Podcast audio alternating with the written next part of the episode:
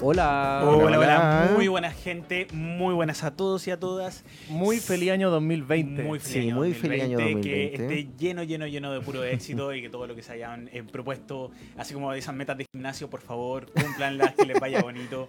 Eh, De- debo decir que este año es especialmente bueno para los que jugamos rol.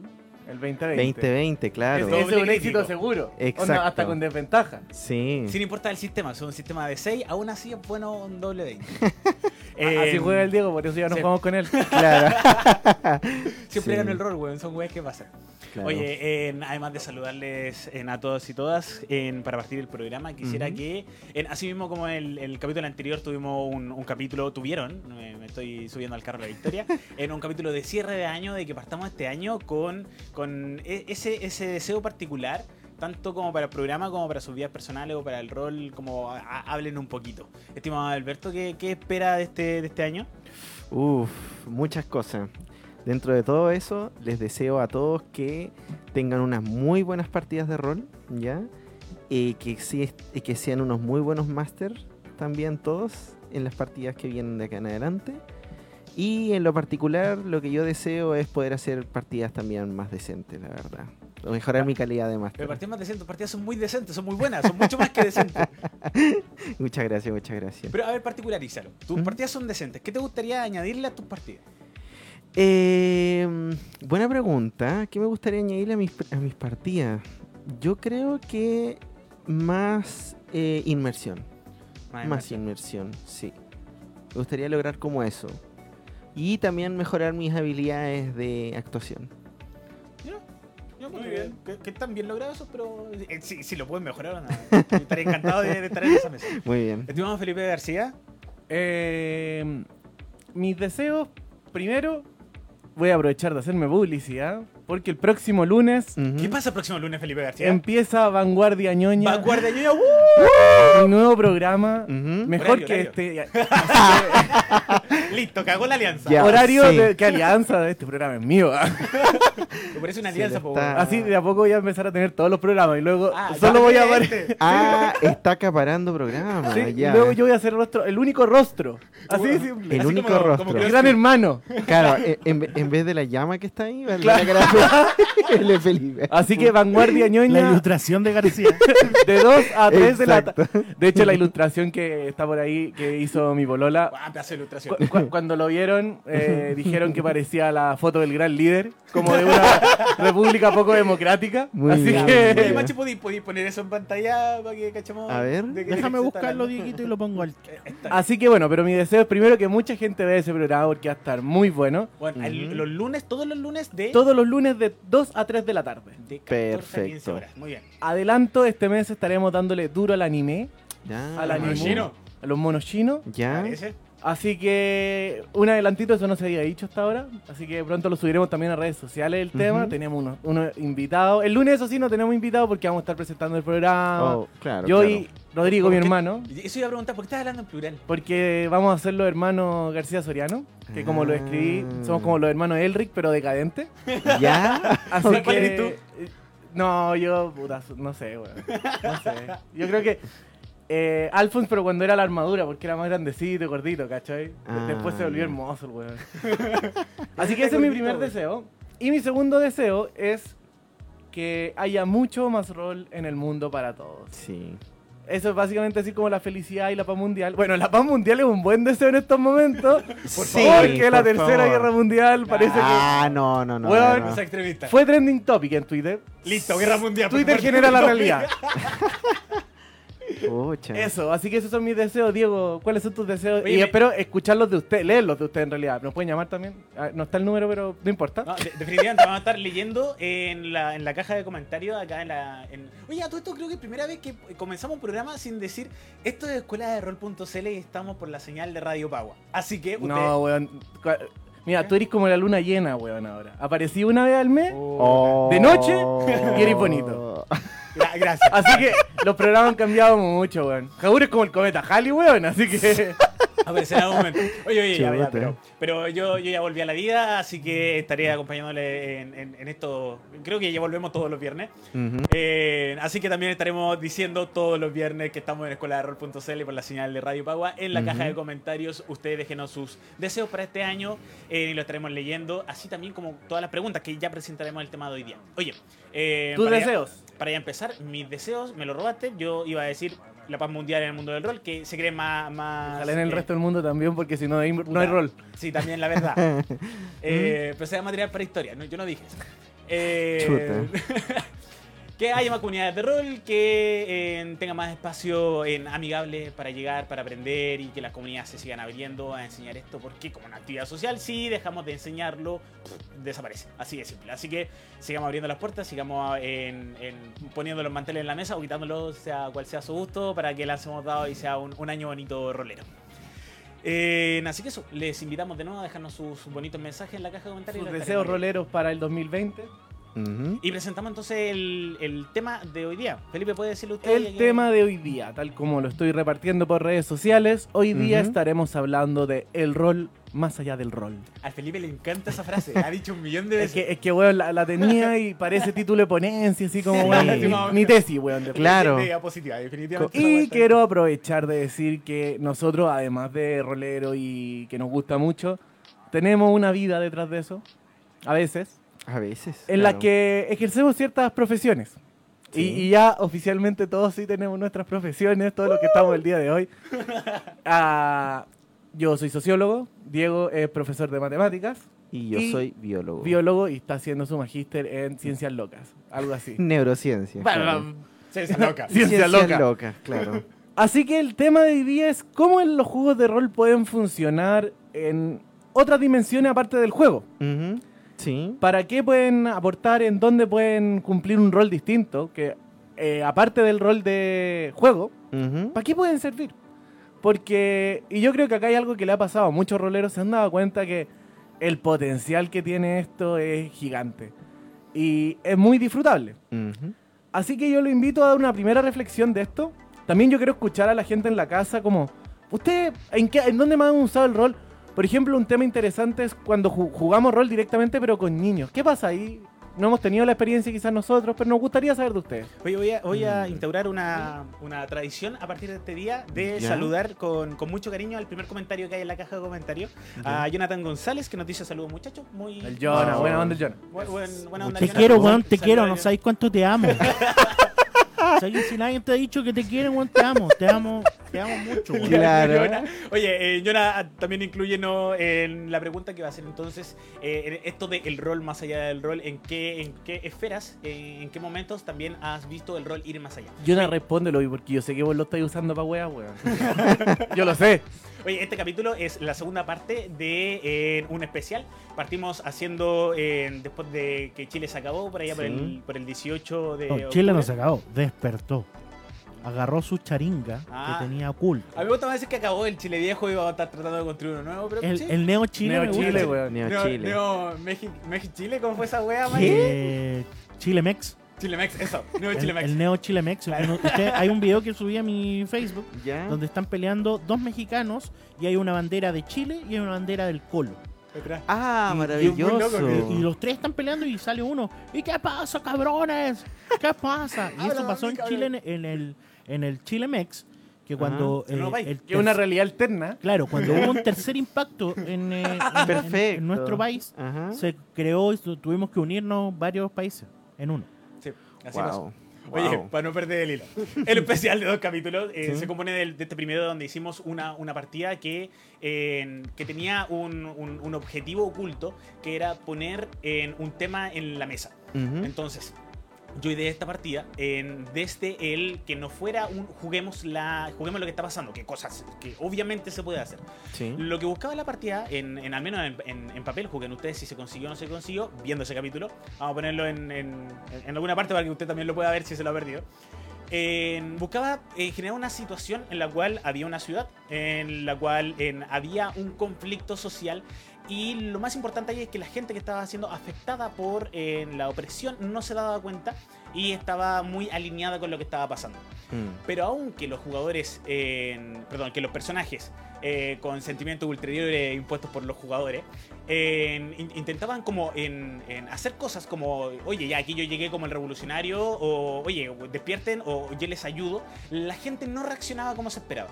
Mm. Mi intención con crear esa partida fue aquello, o sea, poner una situación que a mi juicio es muchas, eh, muchas veces lo que sucede, muchas, muchas conversaciones de sobremesa eran un, un, un sinsentido muchas veces de, de creencias, de, de, eh, de- de paradigmas muy, muy entremezclados entre otros, de mucha ignorancia. Entonces al final era eso, mi idea era que esa partida no fuera una bandera política, eh, ni un, ah, el Diego intentó con esta partida hacer tal cual cosa. Solamente lo que yo intentaba hacer era, no sé, si hubiese jugado esto con mi mamá, mi papá y mi polola, eh, bueno, voy a sacar mi polola ahí porque ya se juega rol por mi mamá, mi papá y el vecino, era que después que generase ese, esa pregunta de, mm, oye, ¿y en Chile yo qué hubiese hecho? Oh, chucha, vivo en Chile, ¿qué, qué debo de hacer? La situación no es uno a uno, pero ¿qué debo de hacer? Mm.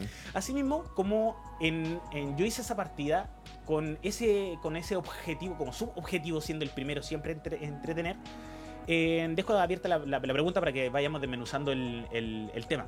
En, Felipe, tú por tu parte, ¿qué, qué sub, intención has puesto en una partida o qué subintención has leído en alguna partida de otra persona y cuál es tu juicio moral y ético sobre aquello? Mira, primero quiero, quiero bajar un poco a palabras simples todo lo que dijiste. Sí. Sí, Me mira, parece. Alberto está haciendo gestos de por favor. Oh, bueno, perdón, Síntesis. perdón.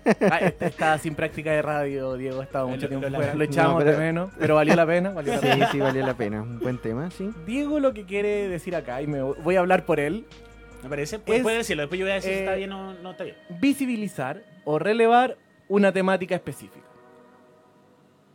Eh, en este caso, una temática social específica, que en Mm. este caso era lo que había, estaba sucediendo en Chile en ese momento. Piensen que desde ese capítulo ya pasó como mes y medio. El otro día me puse a ver el capítulo y había pasado mucho. Entonces estamos hablando de visibilizar temáticas eh, y exponerlas claro. para generar una reflexión sobre ellas a través del juego de rol. Ujú. Y no necesariamente, como dice Diego, tienen que ser uno a uno. Onda, no literalmente tengo que hacer una partida de rol que pase en, lo- en las movilizaciones en Chile en este momento, sino más bien de forma metafórica para de- después poder bajar las preguntas y efectivamente ahí nos faltó una conversación después de eso de, ok, hagamos la comparación.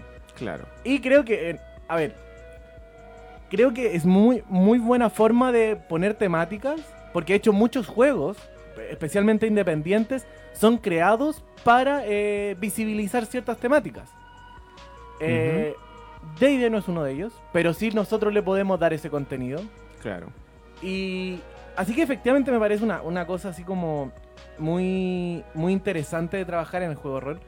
Que son de repente, incluso podemos empezar a jugar con los tabús y, lo- y los límites de las personas en, en un consentimiento. Ah, claro, claro, obvio. No, no sé qué tú pensáis de, de lo que estamos hablando. Eh, no, yo estoy completamente de acuerdo. O sea, el rol sirve como una herramienta para poder hacer reflexionar a la gente en...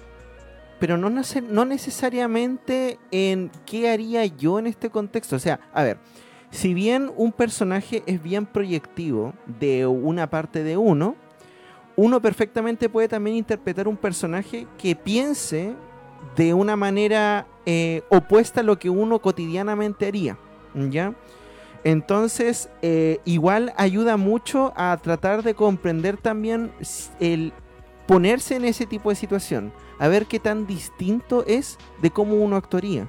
Entonces, eh, considerando también la partida que tuvimos la otra vez, de, ¿cómo se llama esto? De tratando de poner esto, eh, eh, también depende mucho de cómo uno lo aborda, porque por ejemplo, si bien eh, Diego explicó de que esto no era con la idea de tener una bandera política, que me parece algo súper bueno, ¿ya? Eh, yo no sé, por ejemplo, qué hubiera pasado si uno de nosotros hubiera querido interpretar a alguien que estuviera de acuerdo con lo que estaba pasando en ahí. Claro. Y eso es algo que eh, podría estar pasando. Es algo que es bastante válido, de hecho. Eh, súper interesante en observar en cuando, Ujú. cuando el- lo- los jugadores empiezan a alinearse con lo que uno tenía identificado como el, el- lo que se debía de vencer. Claro. Y que también permite el, hacer después una, una conversación, o no, no necesariamente, onda, mi, mi- mi forma de ver las partidas que son así, Ujú. eh, que, que- que inclusive alguien podría decir, oye, es- es- está en el límite de empezar a faltar el respeto de la persona que quería jugar. O sea, yo vine acá a jugar, no a que me, me metieran en consignas políticas. Eh, es tratar como de no hacerlo, tratar de, de guardarme las banderas y, y- y ni siquiera como esperar de que haya un tiempo de bajada. No, Más claro. de, oye, quedó una idea puesta de, de que podría llegar a ser conversada. O darlo vuelta. eh, ser totalmente transparente con lo que se quiere. O sea, creo que son dos caminos, ¿cachai? Sí, sí. estrategia y que también pueden tener resultados distintos. Igual, con algo que estaban diciendo, eh, es súper interesante cómo el rol es un ejercicio empático. Exacto. O sea, porque es ponerse en el lugar de un otro, ¿cachai? Y de hecho, muchas veces hemos hablado de que el verdadero, y lo hemos tirado así como de lado, yo creo que en, en otro programa lo podemos hablar, que el, el juego, de, el jugar rol, el roleplay, no es necesariamente interpretar a tu personaje a la perfección. No. Porque no, somos actores. No somos actores y no vamos a poder eh, cambiar nuestra disposición corporal, nuestra voz, para interpretar al personaje que queremos llevar. No Claro. Pero No. sí podemos ponernos en su lugar y tomar decisiones acordes al, al personaje que creamos. Y desde ahí un ejercicio súper em- de empatía, de, un- de empatía hacia un personaje ficticio, Claro. pero empático. Sí, de hecho con los de actuación, eh, a mí lo que me pasa es que existe al menos una diferencia, que de hecho estaba cuando estaba leyendo el manual ahora de, de iOS Only, eh, de por ejemplo la diferencia entre un juego de rol y por ejemplo ver una película o leer un libro. Es Cuéntanos que un poco ahí- de ese manual. Ya, a ver, ¿qué es lo que pasa con el manual de Eyes Only? Es un manual de, eh, ¿cómo se llama esto? Dirigido a un contexto de espionaje. ¿ya? Eh, que es, puede ser en un contexto más bien cotidiano, ya decir en el hoy en día o algo también futurista, ¿ya? Pero, por ejemplo, cuando estaba leyendo el manual, lo primero que decían es que el juego de rol no es igual que, por ejemplo, leer un libro o eh, hacer una actuación en sí, Mm. sino que más bien sería como una especie de improvisación que está determinada también por eh, los dados que uno tiene ahí. Uno siempre está tratando de improvisar un personaje. Y ahí como que yo encuentro cuál es el límite entre actuar, porque, por ejemplo, estoy pensando, no sé, po- por ejemplo, una película un, tiene un guion. Entonces, dentro de la improvisación es en base a, a lo que te están diciendo de. ¿ya? Claro. De hecho, hay muchas escenas que están improvisadas y cosas así, pero no, salen de una línea en particular. No cambian la historia. no hay cambio en la historia. En cambio, acá puede perfectamente cambiar la historia por la efectividad, por ejemplo, de los dados. Porque tú tienes una mentalidad, tengo que hacer esto, pero pum, hay algo que no me permite hacer eso. Y también eh, me gusta agarrarme del concepto del crecimiento de los personajes. Porque ¿qué es lo que pasa? En una partida, cuando uno se pone en una situación y uno viene con una mentalidad clara del personaje, también puede pasar que las mismas situaciones de lo que está ocurriendo ahí te hacen poner al personaje en un contexto de, oye, pero me pasó esto acá. ¿Qué cambio va a tener tu personaje frente a ese tipo de comportamientos? Mm. ¿Va a flexibilizarse o va a ponerse más cerrado? Entonces, es eso a mí lo que me gusta de esto, que es te pone situaciones de manera aleatoria que hace que tú de inmediato pienses en cómo vas a abordar el la problemática que tú tienes acá. Y siempre desde la perspectiva de la improvisación. Claro. Oye, eh, saludar a Felipe Alberto Cuevas Pacheco. ¿Tu hermano lleva por segundo nombre tu nombre? Sí, ¿Y sí, es toda una ¿Tú historia. eres ¿eh? Alberto Felipe? No, yo soy. No, soy Alberto Andrés. Cacha. Sí. Oye, saluda a Felipe, que te manda saludos y se saluda a mi hermano Alberto y saludo a Calxis, que dice Oli. Oli Calxis. Ah, Hola, hola Felipe. Eh, oye, me, me agarro de lo que decía Felipe, de que uno también puede hacer este ejercicio de, de- de ocupar el rol también para otro objetivo que no, sora- no sea solamente el de entretener. En, en- Claro. ¿Lo a- usas en la sala? Oye, ya, ya voy para allá. Ah, ya. Eh, pero, pero quería primero hablar de esto. Eh, nosotros durante dos años consecutivos, pero posiblemente también lo hagamos en este este año, hemos estado participando con la eh, Universidad Academia de Humanismo Cristiano Sí. en, entregando un taller que lleva por nombre la utilización del juego como herramienta educativa. Y ahí abiertamente nosotros en, en- en- vamos a pres- presentamos en partidas de rol en, a personas que están sacando el, el magíster y doctorado en, en educación, En para sí. profesionales. El- Se llama gestión creativa de la educación, una cuestión así se llama el magíster. Y nosotros en- en preparamos una partida de rol en que tiene como segundo objetivo el forzar, o no, sí, en realidad es forzar, o intenta forzar más bien dicho, en el trabajo colaborativo para visibilizar a estos profesionales después de la partida de rol y que se, se hace una, una- una plenaria después de, de esto, de ver cómo a través del juego ellos mismos en- en- tuvieron que trabajar colabora- colaborativamente y enseñarle que el, el juego de rol es una herramienta para aquello. Por ejemplo. Eh, entrete cuando lo hacemos porque los profes no saben a lo que van. Mm, Exacto. O sea, muy poco, muy Sa- poco profe. o Sabe- sea, saben que van a jugar, es como una jornada de juegos lo que les cuentan que van a hacer. Exacto. Eh, y de, de hecho, no, ya no ha pasado siempre que cuando llegan y ven que hay unos, un par de hojas y unos dados, y como, ¿Qué? oye, ¿y el Monopoly? ¿Por qué me van, a, me van a obligar a jugar? Es normalmente Claro. lo, lo que escuchamos. Y luego es como, loco, es la mejor herramienta del universo los juegos de rol. Sí. O sea, esto lo tengo que llevar a la sala de profe, lo tengo que llevar como estudiante, lo tengo que llevar a, a todo momento porque, no sé, por ejemplo, la partida que yo suelo llevar, y ya está súper sumamente gastada, tengo que renovar en ese portafolio, es una partida de zombies, de apocalipsis zombies, y que al final, sin yo en, siendo... La seguís corriendo en Fate. Eh, sí, después la empecé a correr en Fortnite, pero yo creo que ella va a tener que evolucionar a, al- al- A un a sistema otra de verdad. Ah. Por favor, por favor. Eh, oye, pues no me distraes, pues, ¿qué está diciendo No. yo? Ah, ya. Entonces, eh, como es un apocalipsis zombies, eh, aco- apocalipsis zombie, eh, los, los personajes están obligados a trabajar juntos, si no se mueren. ¿Cachai? Yo sin necesidad de decirlo, porque todos, todos tienen algo de conciencia de lo que significa un apocalipsis zombie, ellos se ven eh, muy estresados teniendo que forzadamente trabajar en, en equipo eh, para que nadie se muera. Tras la, tras la, la sesión, en- queda muy en claro entonces que el, el- el juego de rol puede ser ocupado con, con ese objetivo. O sea, yo le enseño esto con mis cabros chicos y después claramente eh, se espera de que ellos eh, adquieran en esa- estas habilidades. Y espera, ahí hay un punto interesante. ¿eh? Sí. Los juegos de rol requieren ciertas habilidades. Para jugarse bien. Para, o sea, Mm, y no, pero al mismo tiempo, el, hecho de que se requieran ciertas habilidades. A ver, para jugar fútbol también requerís ciertas no, habilidades, obvio, obvio, claro. Y que mientras más juegas, más las vas desarrollando. Genial. Ese, ese es Sí, el punto de la sí, clase. ese es el punto. sí. Que, o sea, como cualquier, como cualquier práctica que tú haces, mientras más la, la haces, la, la- la- las habilidades, la- los conocimientos relacionados a eso se van desarrollando. po. Definitivamente. O sea, la experiencia desarrolla, exacto. Uno empieza a jugar Sí. mejor y mientras adquiere paralelamente esta habilidad. Sí. Eh, estoy muy de acuerdo con esto. De hecho, una, una anécdota como que quería... haberle dejado ahí nomás. Estoy ¿Ah? muy de acuerdo con esto. Sí. No, pero quiero escuchar tu anécdota. No, lo que pasa es que cuando fui a hacer la partida de rol allá en la Academia de. Humanismo Cristiano, lo que pasó es que mucha gente estaba preguntando, oiga, ¿y yo puedo ocupar el rol para esto?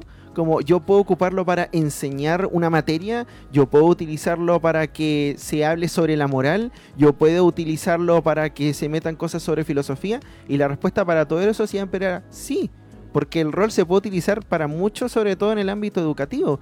De hecho, como había alguien parece que estaba preguntando como algo de, no sé, hablar sobre la célula y toda esa cuestión, como imaginándose, tú eres una navecita, así como que está explorando el cuerpo humano, una cosa Sí, así. O sea, es que yo creo que eh, finalmente, y se pueden contar todas las historias en los juegos de rol. Ajá, claro. Y todas las historias pueden tener cualquier contenido.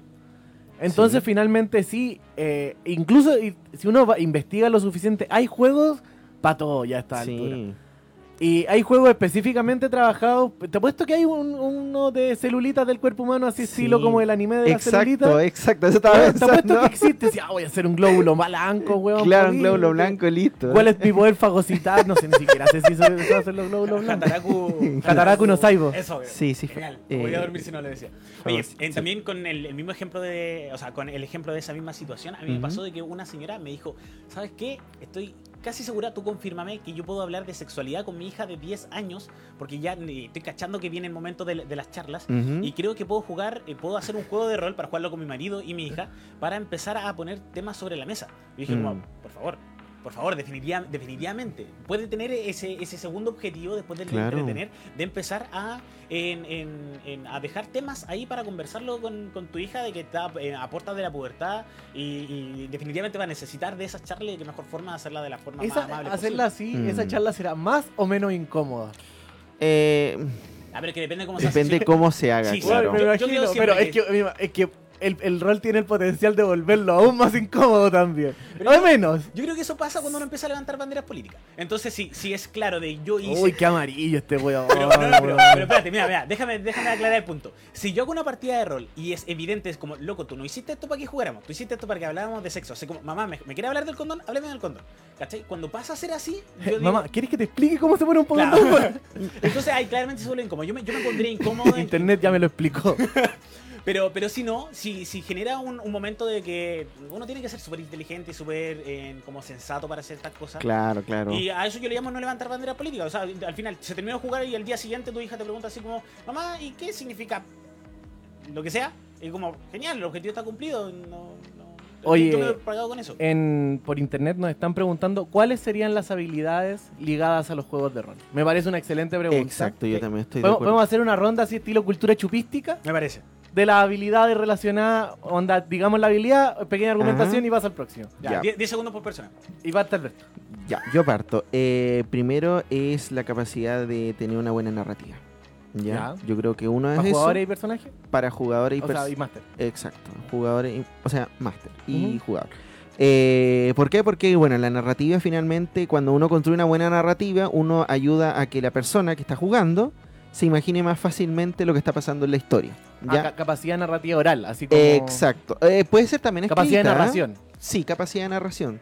Eh, porque permita eso. Lo otro es la... Ver, em- si era una, era una, era una por persona. Ah, ya, ok, está bien. Es una, una, y después Ya, vamos con otra, Diego. Eh, yo creo que perder el miedo al ridículo, romper ese contrato social de hoy estoy haciendo el ridículo, no, como, da lo mismo. La- es súper importante para la vida además y te abre, te abre muchas puertas el, el quitarte esa como traba mental que mucha gente como que termina por pregonar. Mm. Así como, no, no haga eso, no, no, como, bueno, hazlo, hazlo porque muchas veces se aprende de esa forma. Claro. Ya. Eh, capacidad de trabajo en equipo, la habíamos mencionado, pero la estoy usando como comodín. Ujú. Eh, en muchos juegos de rol, eh, el objetivo de por sí requiere trabajar en conjunto para lograr un objetivo.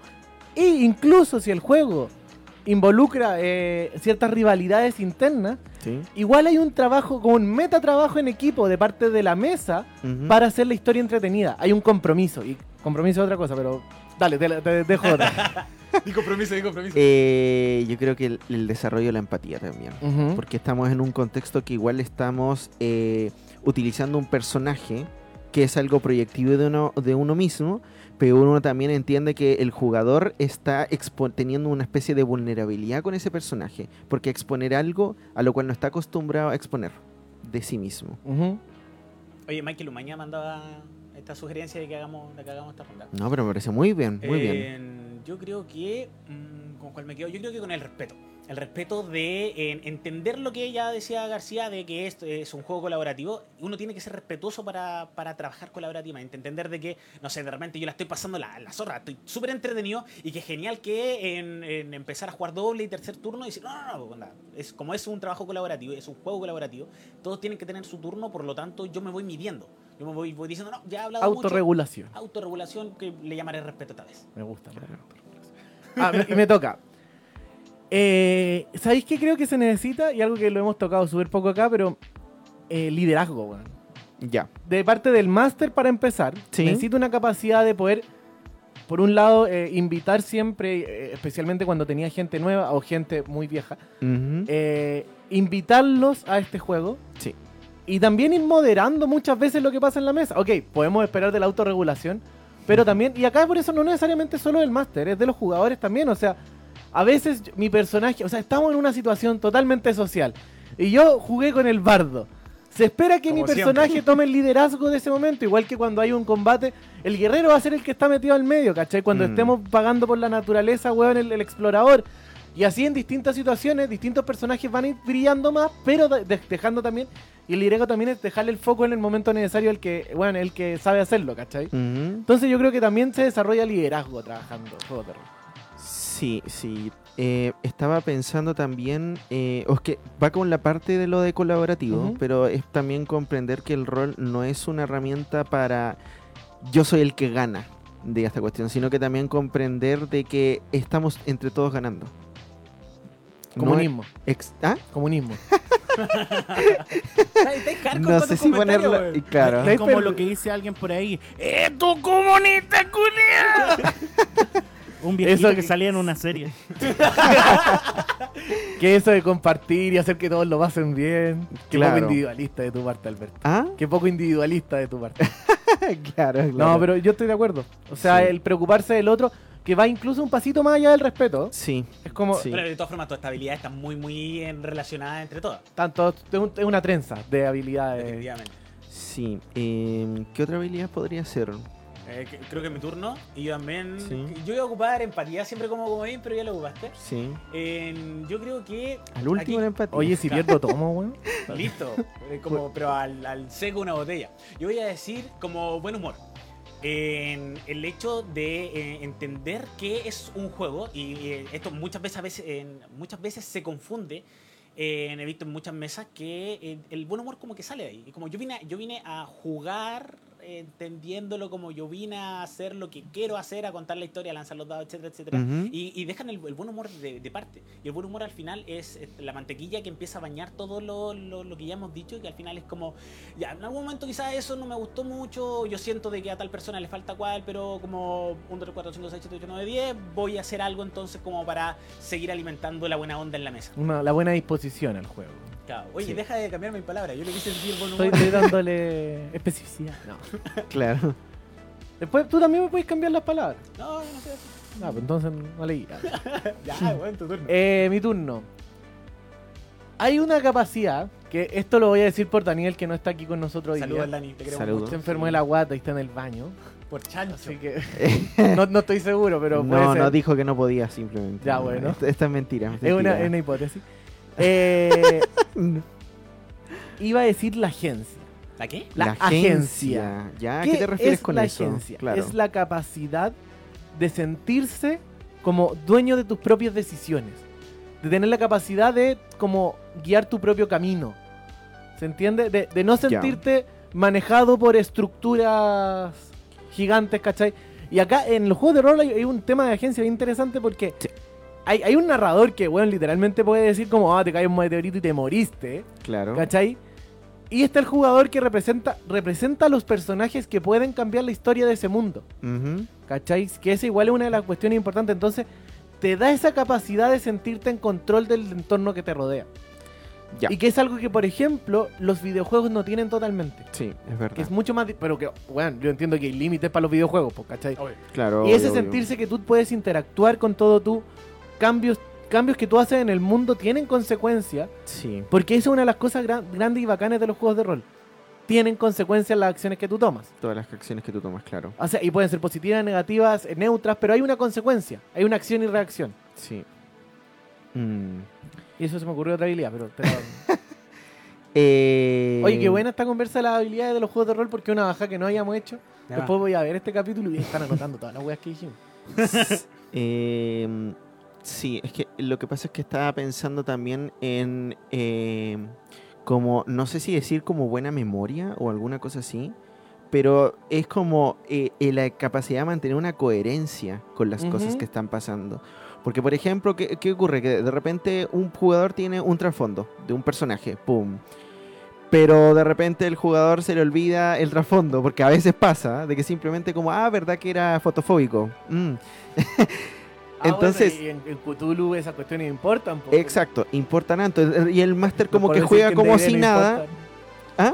Sí, no, dale, dale. Y como que el, el, el máster como que juega sin considerar eso, pero a lo mejor el jugador, pucha, quería que eso fuera importante para la historia. De, de repente la palabra que estabas buscando era compromiso. No, no sé si decir Ah, compromiso. entonces chúpela. ¿Ah? No, no importa. sí. Es que lo que pasa es que eh, no es compromiso porque tiene que ver con que a veces cuando uno está jugando simplemente como que se olvida de este tipo de cosas. Y para un contexto determinado, este tipo de cosas son relevantes. Mm. Entonces, es la capacidad de poder, eh, pucha, que bien- finalmente tendría siendo con la interpretación, básicamente. Claro, pero en el fondo darle consistencia y Consistencia. consisten- coherencia a tu personaje Eh, a lo largo del tiempo. O sea, Exacto, al personaje y, también y que el máster ayude, No, claro. no, y como máster tú también, de repente dijiste que apareció este pers- eh, personaje así, Juanito, el dueño del bar. Y después igual tenés que acordarte que se llamaba Juanito, el dueño Exacto. del bar, y leíste una historia. po. Exacto, leíste una historia, entonces aparece y era como, ah, ¿qué hacía? Eh, ¿Cómo y ponerse a leer, no, igual es como raro, ¿se entiende? O sea, eh, está la flexibilidad de la, de la am, ¿cómo se llama esto? De la Improvisación. improvisación, claro. Pero, pucha, hay elementos que de repente no pueden, fa- no pueden faltar ahí. Y que a veces ocurre que se te olvida y de repente se siente como un vacío extraño, como, oye, pero ¿y esto? ¿Qué onda con esto? Porque hay veces que algún jugador se puede dar cuenta, o de repente el máster como que se da cuenta y el jugador como que, ah, se- ah, ¿verdad que mi personaje hacía esto? Entonces son como ese tipo de cosas, así como de tratar de mantener una coherencia como en conjunto. Hoy, para la gente que está recién llegando, eh, estamos hablando de qué cosas hay más allá del rol desde los juegos de rol. Y eh, ahora justo estábamos enlistando una lista de habilidades relacionadas y que se desarrollan al jugar rol. Así que Diego, ¿puedes continuar? Si tienes otra. Yo, yo también estuve dándole muchas vueltas a cómo llamarle a esto que quiero decir. Y ¿Ya? creo que le llamaré, en- a- mientras ustedes dilucían cuál es el concepto, como respeto a la inmersión. ¿Ya? Y que me refiero a en el ir comprendiendo el qué cosas necesita la historia o, o pa- para en mantenernos a todos inmersos. Que es, es una habilidad que además tiene mucho que ver con el espacio interpersonal y en donde yo estoy, donde me estoy moviendo. Una persona que eh, no cache que hay, hay un lenguaje distinto y, maneras distintas dependiendo del, del lugar, por, por contratos sociales, eh, que no siempre son nocivos. En- O sea, eh, eso mantiene la, la sociedad como funciona, claro. En- entonces, el, civilización. el- el estar jugando y el, no sé, por- eh, para aterrizar esto, si estamos jugando una partida de miedo, ¿qué cosas puedo hacer yo para que el ambiente se mantenga? ¿O qué cosas puedo hacer yo para explotar alguna semilla que dejó el máster o algún otro jugador? Eso no, eso no. En- para hacer esto, o si es una partida de acción en que... en ¿Qué tan valioso es que yo diga postrar y me lanzo a la batalla? Nada. Entonces, Nada, Ah, pues, a nadie le importa. entonces es, es, es el, el- el juego de rol Mm. permite el generar estos espacios para yo decir así como, "Mm, mira, ¿sabes qué? Voy a hacer esto para que se enriquezca más lo que está pasando. Eh, Podría llamarse detectar como un insight, por así decirlo. Compro- Como- la, la palabra que sí. usaste antes de compromiso yo creo que ahora cabe muy bien también. Sí, también. Como compromiso con la historia, con la narrativa. Ah, Sí. Me quedaré con compromiso ya que Alberto la desprecio. Felipe, eh, por tu parte. No la- Te la devuelvo. la palabra. Ah, mi parte. Yo quiero leer Sí. lo que ha dicho el público en la me Perfecto, parece. por favor. Mira, por favor. acá nos están. Eh, Calcis dice. eh, ah, mira. Calcis primero. Abstracción, la capacidad de abstraerse. Ex- de- sí, me y efectivamente, de imaginar, un, de imaginar que estamos peleando contra monstruos e imaginar Sí. que hay distancias muchas veces. De hecho, muchas veces tenemos que manejar conceptos muy abstractos en los juegos de rol. Es verdad. Y, es- y, eh, creo que es una habilidad que se desarrolla harto. También Javier Gutiérrez nos dice eh, la creatividad. También, por favor, sí. Y que eso es algo súper transversal de que Claro. como jugadores, como máster, tenemos que ser completamente creativos todo el tiempo. Claro. Inventando lo que va a pasar en la historia finalmente. Exacto, exacto. Porque por mucho que tengamos alguna idea de todo, desde los jugadores igual seguimos inventando la historia muchas veces y le vamos dando ciertos ingredientes para que se mueva. Sí. Y acá eh, Michael Umaña, quien realizó la pregunta antes, me gusta del rol la capacidad de rescatar el relato y cómo ayuda a reunir gente de manera presencial. Eso es algo muy, muy interesante también. Mm. Súper ultra valioso en estos tiempos que Sí. Exacto, y yo creo que también parte del, del boom del juego de rol tiene que ver con eso. Tiene que, igual que los juegos de mesa, tiene que ver con el volver a sentarnos en una mesa a contar una historia. Exacto. Sí, es verdad, es verdad. Porque O sea- esta perfectamente se puede hacer por Discord, pero uno sabe que no es lo mismo. Mm. No, que uno lo ocupa así como para... O sea, pero reventar. si, si te pregunto, ¿qué preferí, una partida presencial o una por disco? No, definitivamente presencial. Por eso Presencial, estaba diciendo, o sea, como si ya, ya no, no pude con juntarme, cabros. puta, ya apliquemos Discord. Claro, claro. Eh, así que efectivamente volver a, a sentarnos en círculo y contar historias, Sí. creo que es algo muy, muy de la génesis humana. Claro. Me gusta. Falta una fogata al medio y, y me robé tu metáfora que contáis. de- Sí, siempre, vos, de metáfora robando clásica. metáforas, claro. ¿Quién más? Esperanza Ulloa. Saludos a ¿Ya? la esperanza. Hola, sí. No es una habilidad, pero sí un efecto. Cuando empiezas a jugar con conocidos, al principio se lo rolean a ellos mismos. Y tanto como máster, como jugador puede descubrir muchos detalles de ellos, como... eh, y ahí me parecía ver más. El suspenso. Puede descubrir muchos detalles de ellos como personas que quizá... O sea, como personas que... Bueno, cosas que no conocías de las personas con las que estás jugando. Degenerados Mm. todos. Probablemente. Funados, claro. No, por... Ah, pero en el buen sentido. ¿no? Sí, sí, Eh, eh, sí, ¿cómo, te funan en el buen sentido, Diego? No, No, po, pero... Descubrir cosas de la otra persona. Bueno, en el, en el buen sentido. Bueno, No, po. En el buen sentido, pero también en el hecho de cachar de que hay algunas personas que tienen algunas traumas o trancas o explicaciones, decir, ah, como, ah, chucha, igual esta persona tiene esto porque ahora entiendo el porqué y es súper valioso Claro. como, como ir, eh, ir eh, mm, relacionándonos más a través de esto, del, del ir conociéndonos más. Oye, Mm. acá voy a tirarte una, una pelota con un comentario, Alberto. Ya, ok, perfecto. El juego de rol, porque esto ya no es una habilidad, pero un potencial, Ya. de Javier Gutiérrez también, eh, permite probar como si se estuviera en un laboratorio social. ¿Cómo? En un laboratorio social. ¿Qué ideas se te ocurren que podríamos hacer con Primero, Alberto, defínenos el concepto de laboratorio social. Es que eso es lo que estoy pensando, porque ¿qué? O sea, ¿se pueden hacer experimentos sociales en laboratorio? Sí, sí, pero Enchufemos a la gente a cosas. Lo que pasa es que cuando se trata de experimento social, eh, yo no sé muy bien cómo funcionan los experimentos sociales, porque, por ejemplo, en un en el mundo más científico natural, ¿ya? Pues, eh, uno va con una hipótesis de qué es lo que va a pasar. ¿ya? Pero en un experimento social, o al menos lo que uno ve en YouTube constantemente, No, como oye, pero que... No seas ofensivo. Disculpa, weón. disculpa. También tenemos hipótesis, No, sí, control, sí. No, weón. sí entiendo, Nos sí ponemos entiendo, sí bata entiendo. blanca. Eh, explicación al público que no cacha que- cómo esta conversación. Tenemos un sociólogo, Un científico de mentira Sí. y aquí un científico, científico de verdad. Por eso se están tirando palos entre ellos. No somos científicos No, de no, mentira. no son científicos de mentira.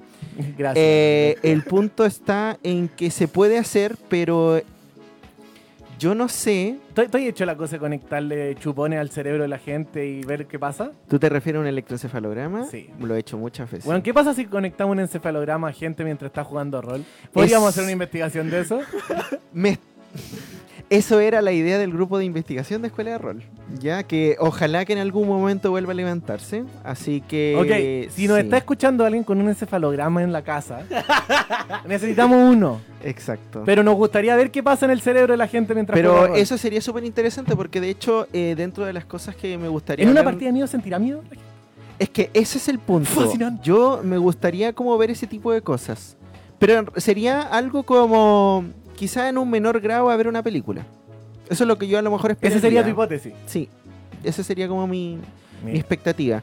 Ahora, eh, mm, lo que iba a decir es de que se ha visto que, por ejemplo, cuando uno hace una narrativa, eh, a ver, uno de los estudios que yo me acuerdo haber leído sobre, no sobre el juego de rol en sí, sino sobre la que tiene que ver la narrativa, es que esto ah, ayudaba a que la gente eh, fuera como mejor, eh, por así decirlo, como socialmente, ¿Ya?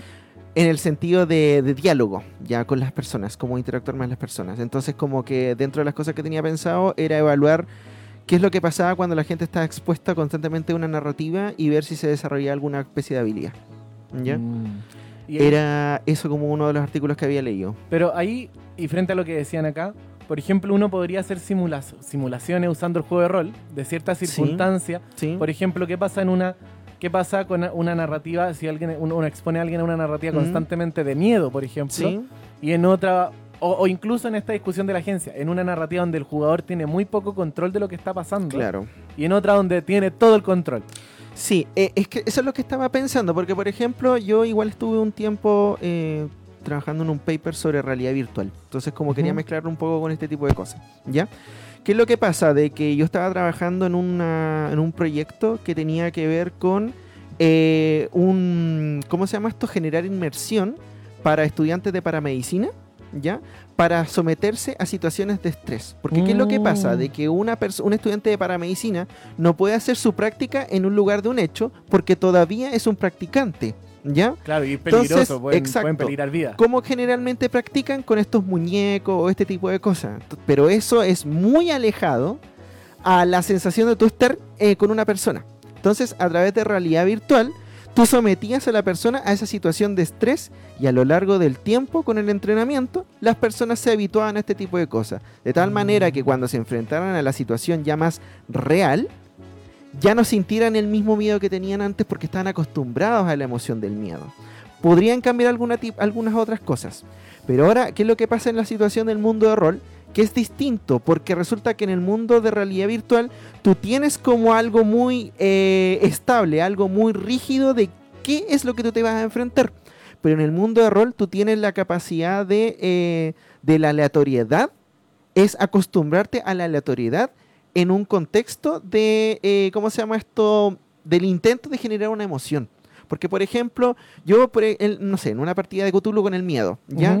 Yo no sé si alguien realmente se haya asustado y le haya dado una crisis de pánico jugando rol de Cthulhu. No sé si eso haya Esperemos que no, porque es, eh, Esperemos que no. Yo criticaría ese máster, weón. Exacto. O, o a lo mejor lo está haciendo la raja, si es Cthulhu, no lo sé. No, Pero- no, weón, no. No No, weón. no, no, no, no. weón. Tarjeta X de un kilómetro para ti. así. No, no, no, claro. Pero el punto es que eh, el máster en el intento de al menos tratar de generar este, esta situación de tensión, igual está la aleatoriedad de los dados, lo Mm. que hace que a veces eso eh, llegue de diferentes maneras, porque cuando uno piensa con miedo, uno se imagina a una sola emoción, pero en realidad el miedo tiene muchas dimensiones. Entonces, todas las emociones tienen muchas dimensiones, sobre todo lo que es la alegría, la- el miedo. Todo es, eh, no existe un solo tipo de miedo, un solo tipo de alegría, un solo tipo de... Eso es simplemente una clasificación para un comportamiento determinado, ¿ya? O un es- tipo de eh, emoción. Eso lo aprendí en el mejor documental que he visto en neurociencia. ¿Ah? Intensamente.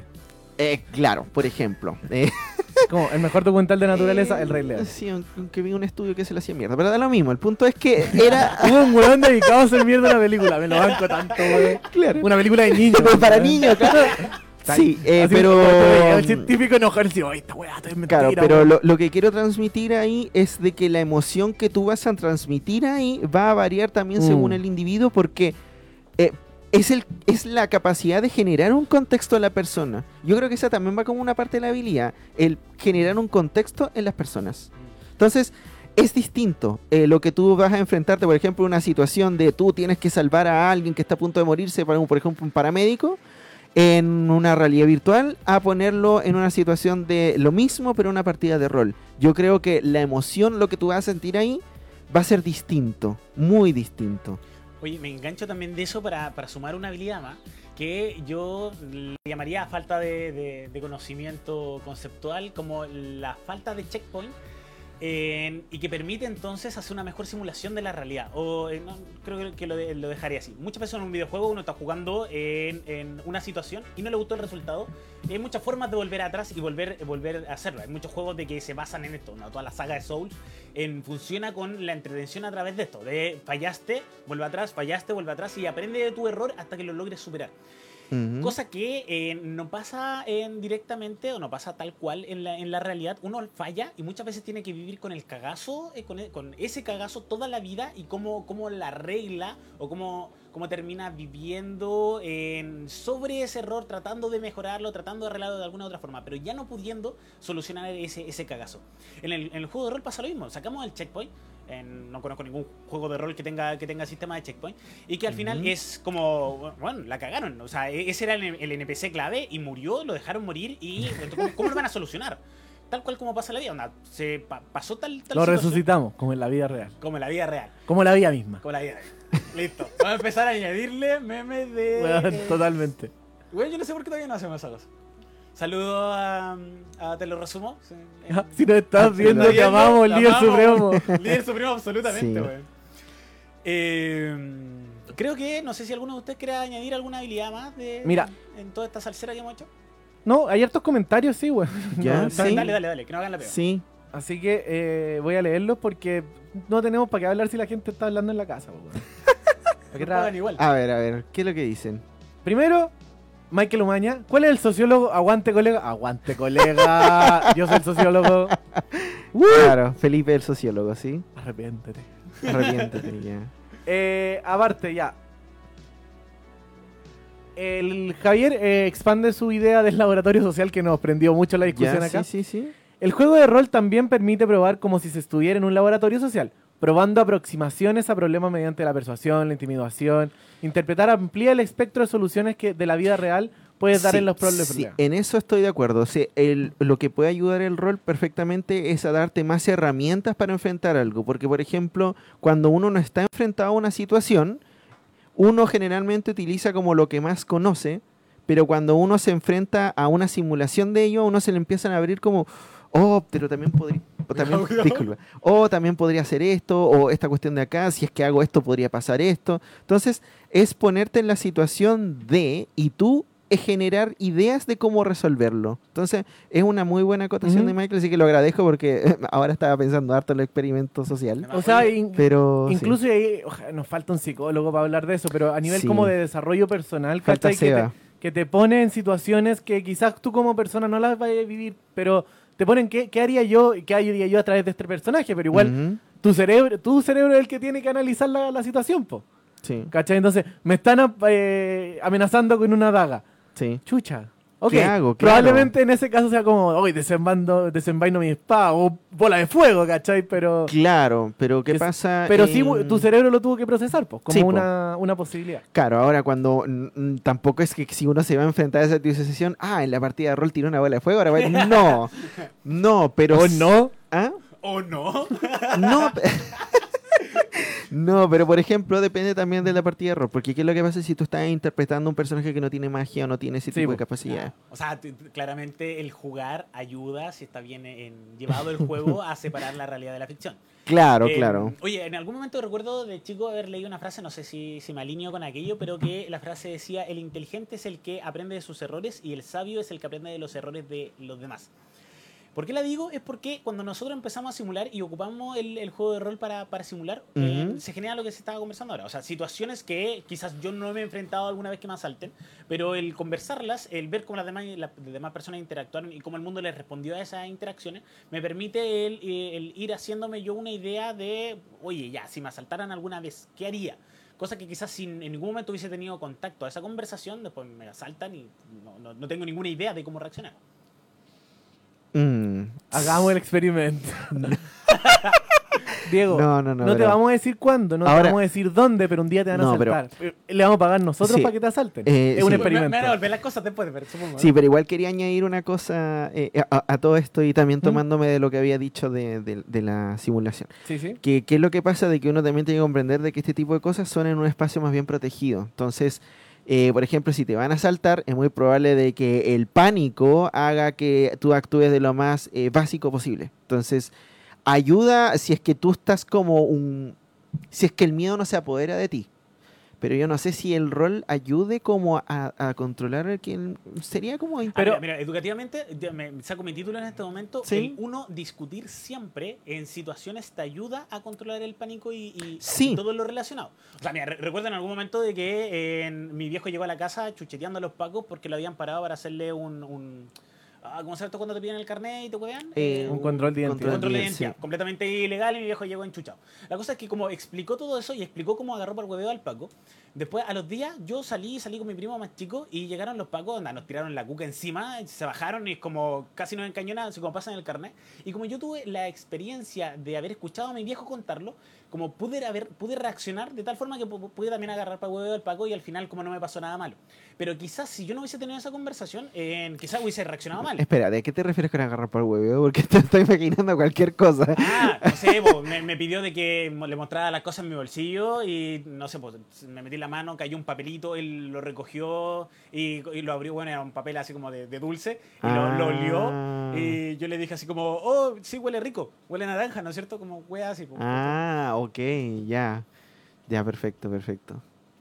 Entonces, claro, cool. la- el tener la, la- tener la oportunidad de, de conversar temas te permite a ti el después controlar nervios o todo Sí. lo relacionado con el, con el No, sí, estoy de acuerdo, pero lo que voy es que hay un límite. Entonces, Pero eh, hay, hay otra cosa que quería poner frente a lo mismo, que si lo abstraemos un poco más, más, de- más allá de las situaciones específicas, si en los juegos de rol estamos en un contacto de exposición a tener que tomar decisiones, sí, sí. ¿cachai?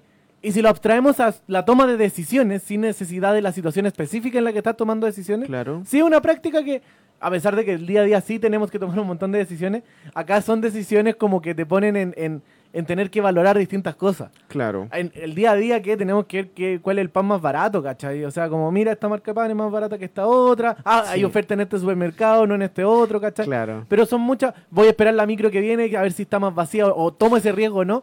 Pero acá es un constante porque eso es lo entretenido del juego. po, eso pasa en todos los juegos. Sí, mira lo interesante que acabas de comentar, porque lo que estaba pensando es que en una partida de rol, yo no sé, yo al menos nunca he tenido la experiencia que yo esté jugando en modo automático. Mm. Precisamente porque constantemente, exacto, porque constantemente yo estoy tomando decisiones.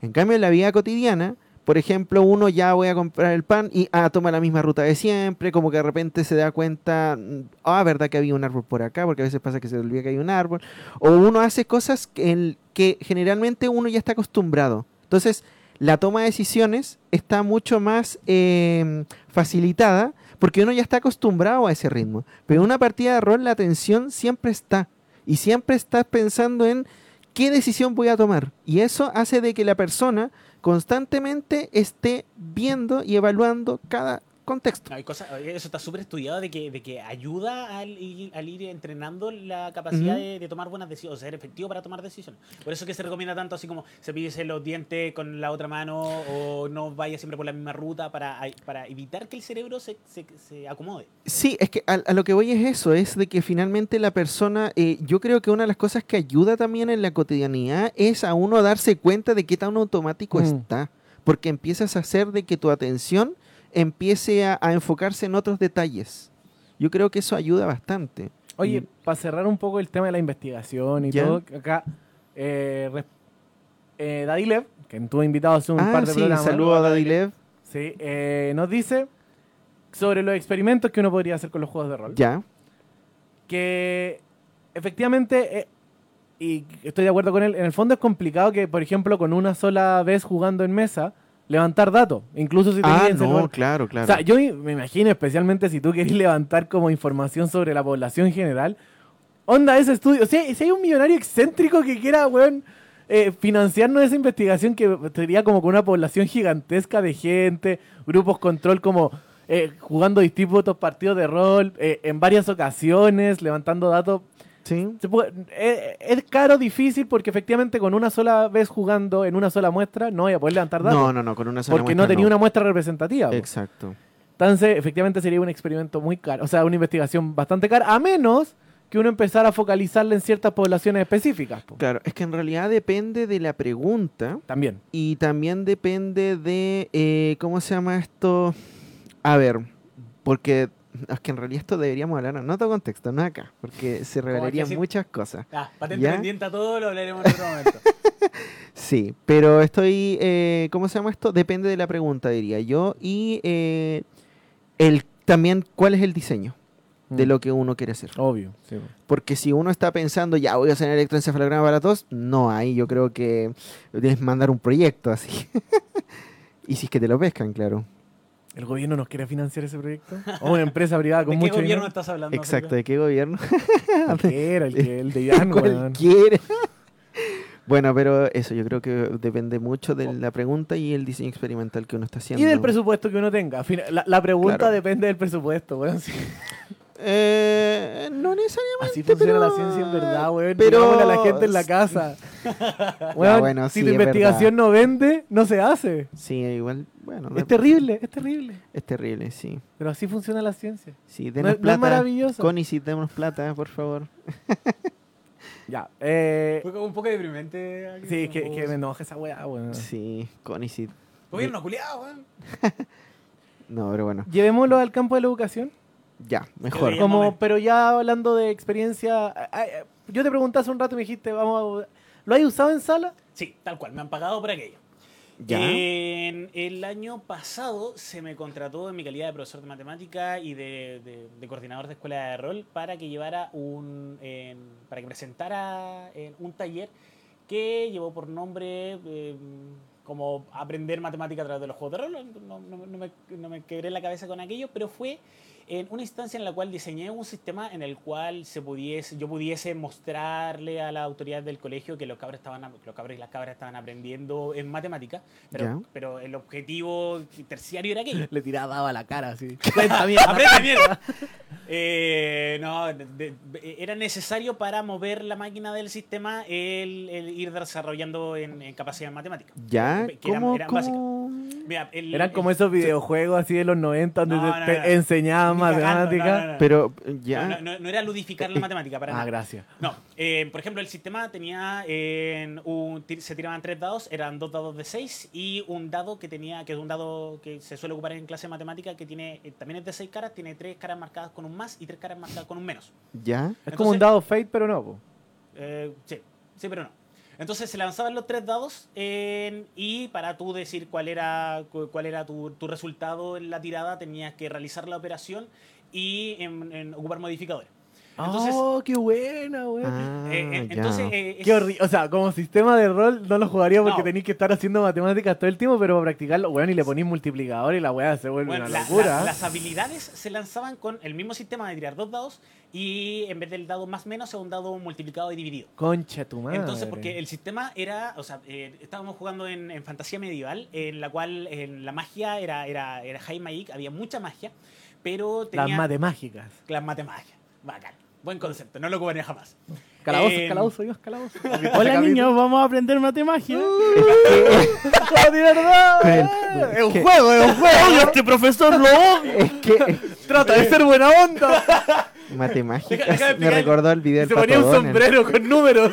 claro, No, sistema. La cosa ya. es que en, como en, todos los jugadores tenían acceso a la magia, pero era, era costoso ocuparla y el costo en que se Era salía... tener que hacer operaciones Ah, matemáticas. pero espérate, güey. Si te salía el dividido, si te salía el dividido, en, en- en- era, se castigaba mucho. Entonces, eh, todos los jugadores, como que todos los personajes tenían como mucho poder, pero no podían controlarlo. Es por eso de Ya. que cuando tú ocupabas una habilidad, te, te podía salir el por, terminabas haciendo la operación y dejaba como la pura zorra. Era como en 10 bolas de fuego al mismo momento, cada una por cada un dedo de la mano. Como era muy espectacular el juego. Pero si llegaba a salir el dividido, eh, quedaba la zorra para la party. Y yo con eso también hacía que los jugadores en, en cada lanzamiento estaban todos mirando la, la solución matemática ¿Ya? para sacar rápidamente los cálculos para después saber cómo reaccionar. Entonces al final era como, en, en resumen era, vamos a jugar juegos de rol, pero para que esto funcione tienen que sus habilidades matemáticas en, ele- elevarse. Entonces llegué a un colegio de escasos recursos donde eh, esto también se traducía en que, no sé, si yo les decía cuánto es menos 5 más 3,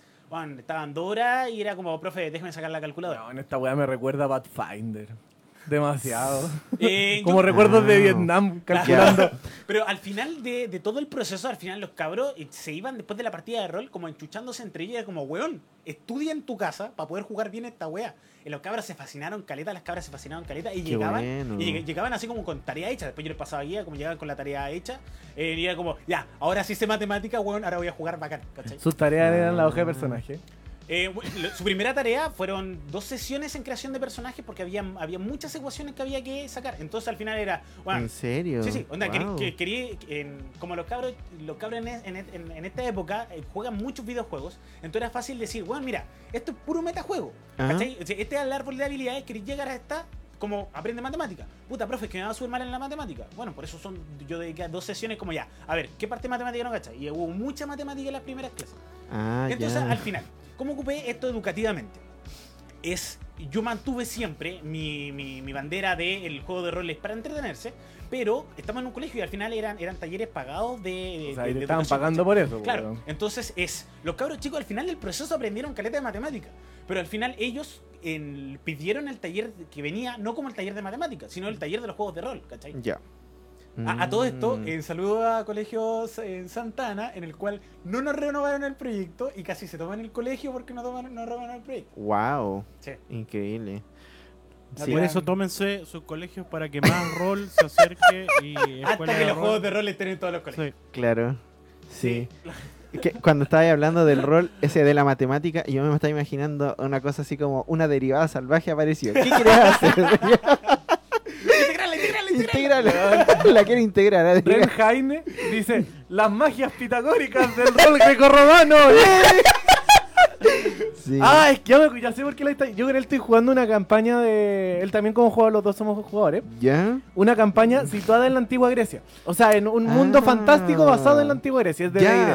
El tema que el mago puede tomar como escuela de magia la filosofía y aprende matemática. aprende matemáticas. Matemática. Entonces puede expandir Ya. como su.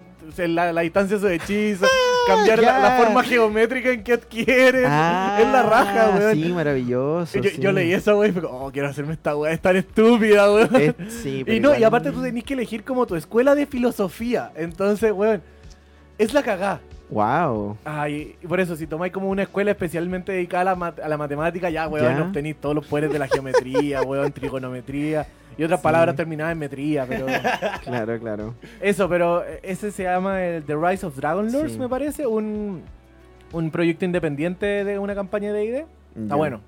Bueno, bueno. Está bueno. Saluda a la Bueno, gente que lo. Yo soy un bardo, Cuéntate una nueva. pero que pues. escribe Sí. tragedia griega.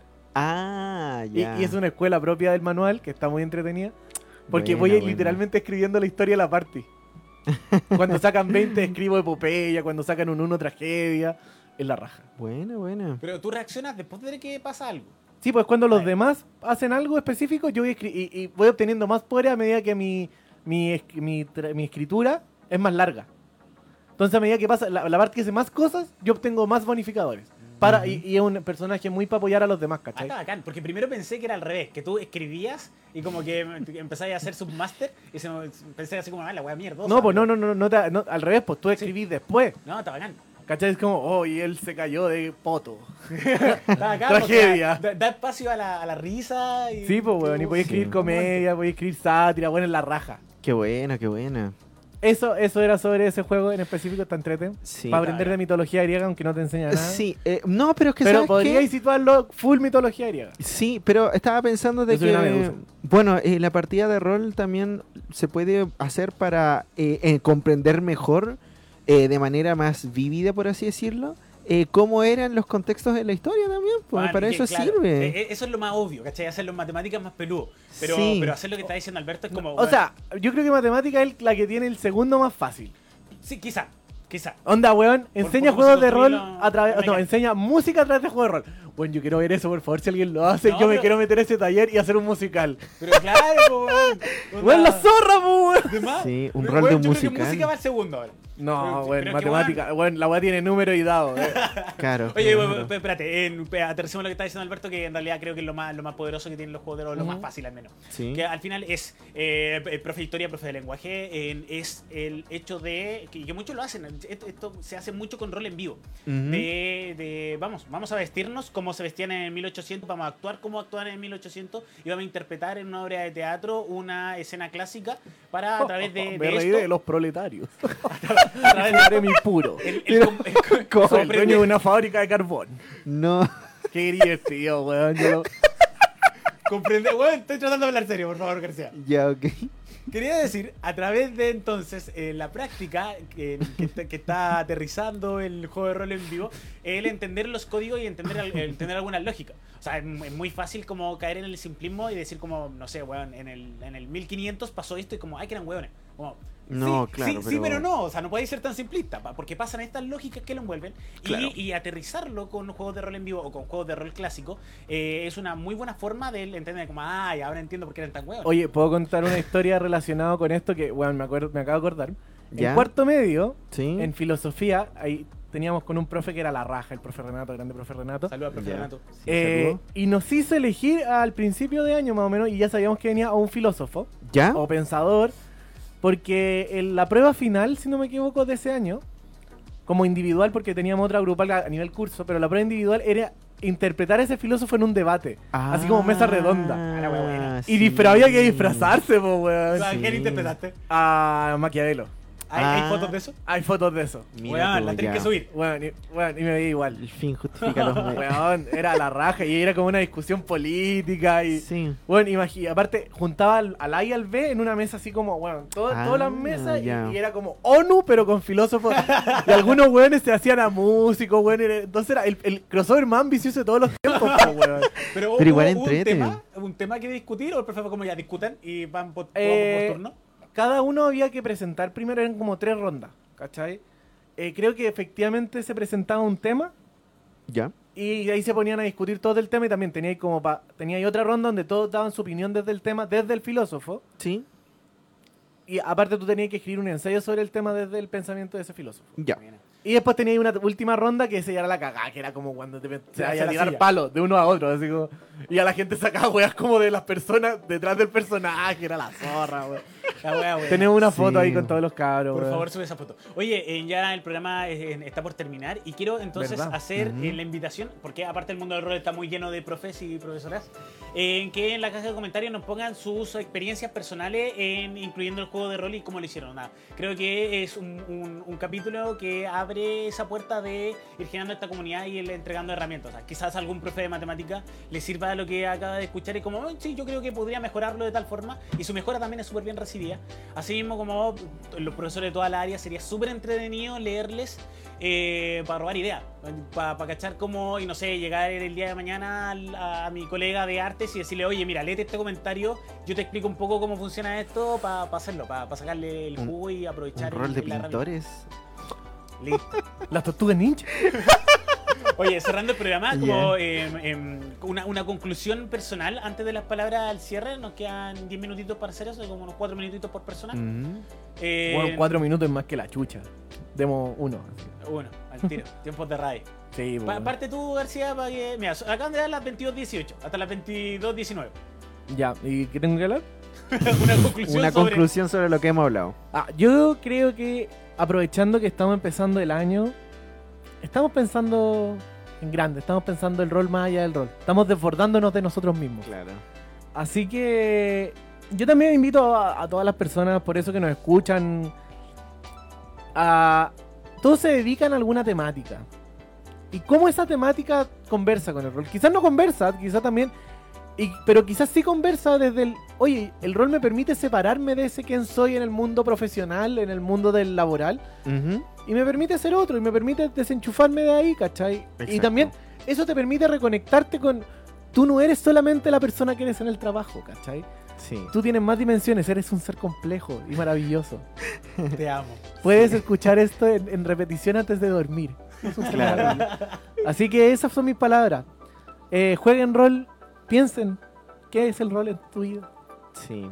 ¿Y por qué soy mejor persona? Porque juego rol. Eso es importante. no, Sí, me- la gente que todavía no juega rol es porque todavía no se da cuenta de la verdad. Absoluta. El rol es una, una religión. Claro, no. Yo estoy no. apuntando. Dos años, una secta. Bueno, Chuta. Yo, me impresionó lo, lo lento que has transformado. Es que soy, una persona paciente. pues. Hablando de secta, oye, aprovechemos de recordar cuándo empieza tu programa de radio. Vanguardia ñoña. eh, lunes 6 a las 2 de la tarde por Radio Pago empieza. Eh, nos pueden seguir en Instagram, nos pueden seguir en Facebook como Vanguardia ñoña. Estamos en ambos lados. Eh, me voy a tomar otro minuto más, así que también les recuerdo seguirnos a Escuela de Rol en redes sociales. Tenemos la página escueladerol.cl. Tenemos el Instagram, Escuela de Rol CL, creo que está. No, no sé cómo está el Instagram. Pero igual, nos- si ponen Escuela de Rol aparecemos. Sí, Estamos en YouTube, sí. estamos y tenemos la comunidad donde ustedes pueden participar activamente. Comunidad Escuela de Rol. Ujú. Eso síganos en las redes sociales que tenemos. eh, queremos darle más vida a esta cuestión. Así que los dejamos invitados y por favor reflexiones, Diego. Eh, no, pues, Albertiño. Alberto. Ya, eh, conclusión, eh, o sea, palabras de cierre, yo digo de que la capacidad de inmersión y de, de ¿cómo se llama esto? Simulación que ofrece el rol da eh, oportunidad para poder hacer lo que uno quiera. Desde enseñar alguna temática, eh, hacer de que la misma persona se, se sienta en alguna situación, eh, mejorar también ciertas habilidades. O sea, el rol se puede utilizar para un montón de cosas y en el ámbito que uno quiera. Claramente hay que resguardar el respeto en ciertas cosas, pero ayuda en todo ese tipo de cuestiones. Y eh, básicamente eso, y quiero mandar un saludo a toda la gente ahora. Y también a Benja que me está diciendo que pesque a mis compañeros porque dice que no la estoy viendo. Pero bueno, y ¿Pero ¿A tu básicamente... eso. a nosotros o a tu Sí, a ustedes. Nunca nos pesca. No, oye, ¿cómo que no? Y bueno, eh, eso básicamente. Oye, en Instagram estamos como escuela de rol.cl. Sí. Eh, Perfecto. Yo creo que. Con el como- punto. Sí, con el punto. CL. Es punto CL. Sí.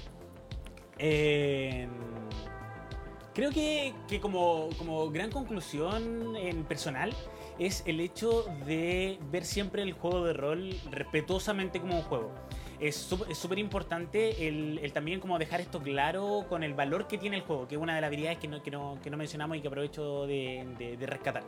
Es el, el posicionar el juego como, como, la, como una actividad que es necesaria para el ser humano. Una Ujú. frase que, hemos- que- que repetimos mucho como institución es Sí. no solamente somos homo sapiens, sino también somos homo ludens. Y, Es eh, primera vez que la escucho, pero estoy totalmente de acuerdo. Weón, No, lo ha dicho de- va- varias veces. ¿Y cuándo cuando yo no estoy? no, no lo estoy escuchando. Posiblemente. Subiremos el, el- el paper de Huizinga eh, como del 1900, escribió este tipo Como el sobre eso. 20, así. bueno. Eh, Creo que Bueno, es en la del zorra. 1920, 20 por ahí. Sí. Bueno, el asunto es que en- en- som- somos seres que juegan. Y, y- y se nos estirpa muchas veces, la sociedad tiene, tiene gran, gran parte de culpa que nos quita eso y lo infantiliza. Y, y termina por decir, el, el único que juega es el niño y la niña. No, el, el adulto, el, el adulto no juega, cosa que no tiene ningún puto sentido.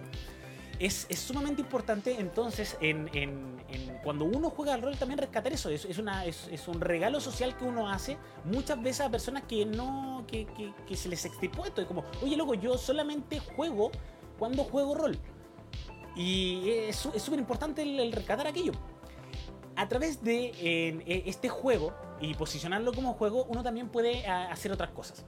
Como llevarlo a la sala, al, aula de clase, como llevarlo también a, a- situaciones laborales y no sé, nosotros hemos estado intentando desde siempre entrar a, empresas para, para mostrar en el, el- valor que tiene el juego de rol y el cómo eh, se puede aprovechar la- los beneficios que tiene.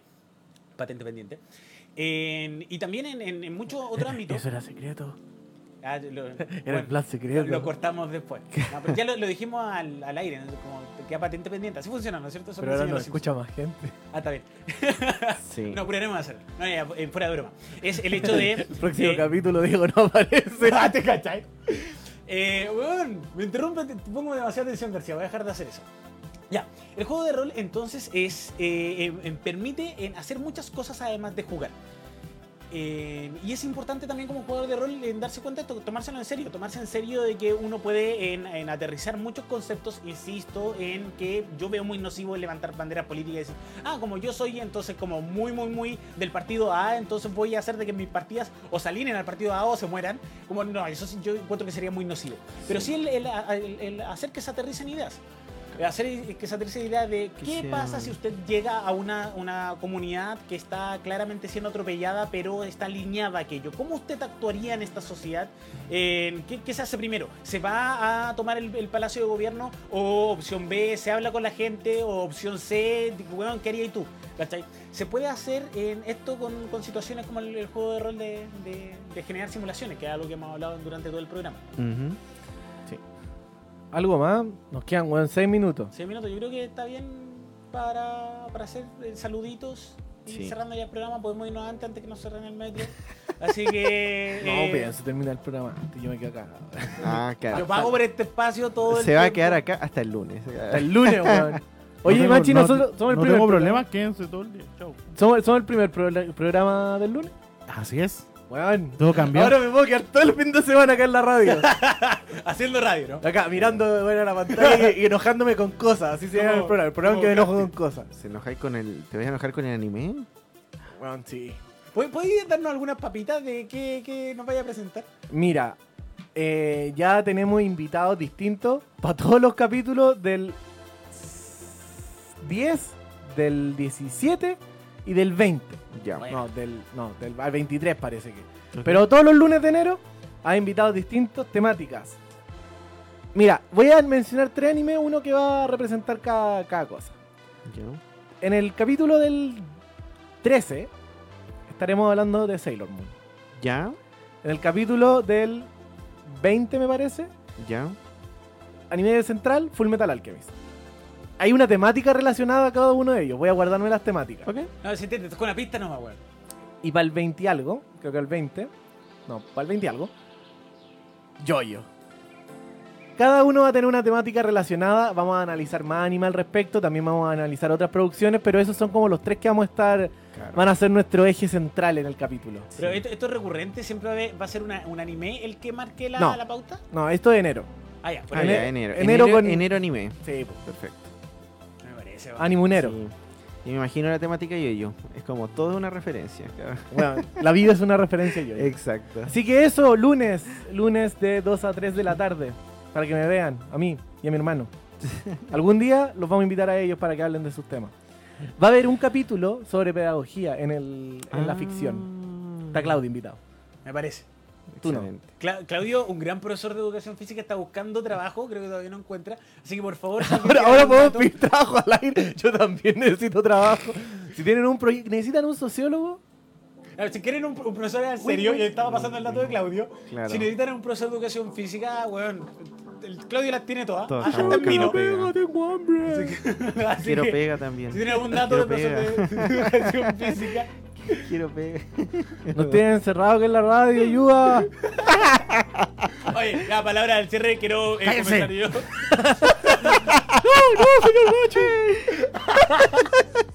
Sigan cosiendo esas botas. Oh, son muy deliciosas. Palabra del cierre, muchachos. Quiero saludar, como siempre, a mi papá y a mi mamá que me dieron la vida y me ven siempre y siempre le dan like a nuestros videos. Y a mi novia que la amo mucho y ya voy para la casita. Espero que llegar pronto. A mí ni mis papás ni mi novia me ven el programa porque dicen que no lo entienden. Pero somos genios incomprendidos, así que lo. Mi papá siempre dice, bueno, aguanté como a la hora. O aguanté como hasta los Chucha, 50 minutos. weón. Ah, Sí, ya. Eso, es mucho amor, weón. Sí, Sí. en Se serio. enseñan a jugar. Que mis papás dicen que aman el programa. Y a mi hermano me acaba de mandar un saludo. Oye, yo veo quién está viendo el programa y tus papás no parecen. No, ahora no aparecen. Aguantaron menos idea. Claro, hoy aguantaron. Es que estaban viajando también. Ah, ya. Claro. Están viajando a Antofagasta. Bueno, ya despidámonos. Estamos puro rellenando aquí. Hasta el próximo viernes Sí, que vamos a estar hablando de... No tenemos tema todavía, pero lo vamos a avisar por redes sociales. sí. ¿Qué Ahí proponen? Ah, si proponen temas, si alguien propone un tema ahora en comentarios, vamos a tomar ese tema y lo vamos a hablar. Esa es mi nueva apuesta. Es cuando alguien como... Compromiso chacrea- año nuevo. el, tema, el tema y bueno, nos hace hablar de cualquier cosa. Bueno, yo me pongo a hablar de cualquier cosa el próximo viernes. Ya, Sí. me parece súper. Alberto, ¿Qué? Mande ¿qué- saludito. Sí, eh, un saludo a mi familia, a mis amigos, que, que algunos me estuvieron viendo también y que les agradezco mucho. Y básicamente eso, sí. Vamos. ¿Y el Machi quiere mandar saludos? Le quiero mandar saludos a toda la gente que nos vio este inicio de 2020 en este último enero por la Ñuño. ¿Qué? Sí, porque nos queda muy poco. Ah, pero ¿puedes repetir lo que dijiste? Es que no te entendí lo que En el último. Hoy ya se me fue ella también. el último mes acá Sí, el último mes. Gracias. en los Felipe. cuarteles generales de Radio Pago. Oh, Porque Sí. nos vamos a ir un Todo evoluciona. se viene noticia. Sí, sí, Todo Vamos a cambia. evolucionar. Claro. Vamos a tener más metros. Tum, Vamos a tener- Más metros aún porque ya tenemos dos. Ahora vamos a tener como seis. Bueno, nos vemos gente. Nos encontramos. Estamos hablando de líneas del metro, ¿cierto? No, weón, de metros cuadrados de la oficina. No, no lo quemes. ¿Qué? Ya, no, vamos. Ya, Saludos a todos, nos vemos próximo para mi casa. Adiós. Nos vemos la próxima Gracias por vernos, gracias por estar ahí.